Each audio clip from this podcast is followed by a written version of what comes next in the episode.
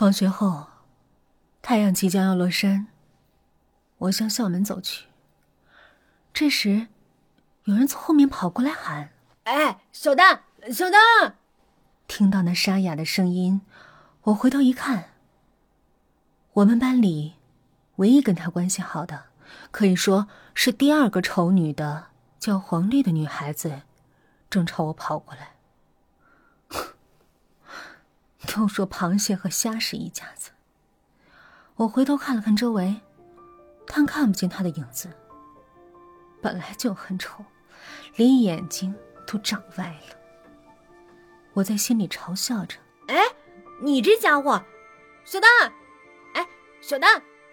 黄丽的声音在我背后停了下来，她突然敲打了我的后背：“喂，姐姐叫你呢，你赶紧答应我才对吧？”我回头看他时，他愣了一下，脸上出现了惶恐而纳闷的表情。“哦，不是啊，我真是要被他气死了。”“什么？哎，黄丽，你刚才叫我什么？”我追问道。黄丽的表情变得更紧张了。“哦，远处看你很像，我以为你是小丹呢。”“什么？”很像，我跟那个丑八怪，哪里像？你竟然弄混我和他！我用冰冷的话狠狠的劈了黄丽。黄丽知道我对小丹很反感，因此连续说着对不起，不知所措。那时我真是气坏了，他竟然能把我跟那个丑八怪给弄混。几天后上课时间。那是班主任老师的数学课，黑板上密密麻麻的写着在今后的人生中毫无帮助的数学题。班主任老师随意叫着学生算黑板上的数学题。我旁边的座位是空着的，那天他缺席了，请了病假。对我来讲是非常高兴的事儿，我希望他永远缺席，希望永远不再见到他。可就在这个时候，发生了奇怪的事儿。小丹，来算第四道题。班主任老师喊的是缺席的他的名字，可能是班主任老师弄错了吧。然而班主任老师再次喊了他的名字。小丹，你干什么呢？我反射性的看了一下他的位子，他的座位分明是空的。是不是弄混了我们两个人的名字啊？我再次看了班主任，班主任老师正看着我。他再次盯着我说：“小丹。”荒唐，他竟然看着我叫他的名字。但是，接下来发生了更难以理解的事情。周围的孩子们。都用奇怪的眼神看着我，他们应该看班主任才对，怎么都看着我呢？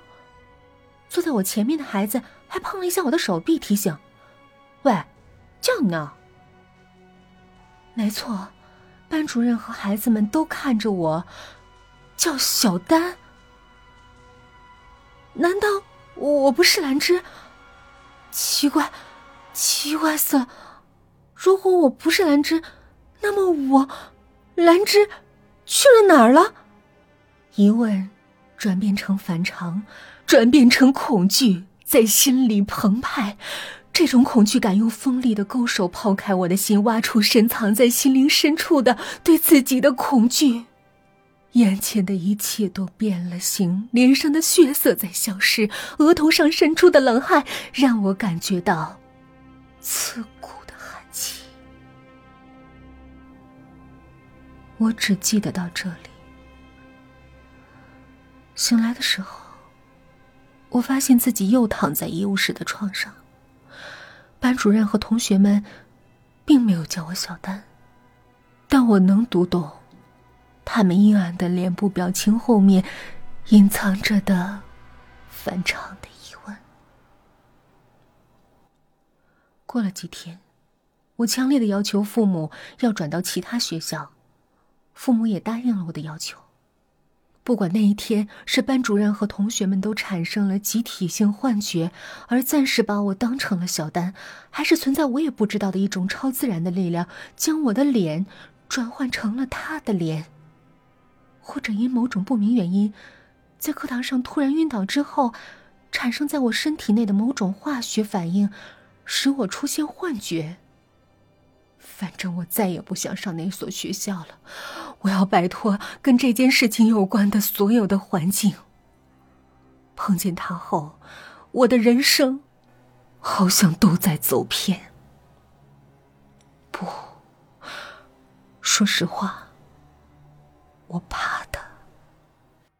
转学的那一天，我去了一趟学校。他看到我，什么话都没有说，没有抓住我。也没有递给我信之类的东西，只是望着窗外。办完所有事情后，走出学校，向校门迈步时，我感觉到某种不快的视线。回头看了一下，他在通过窗户，呆呆的望着我。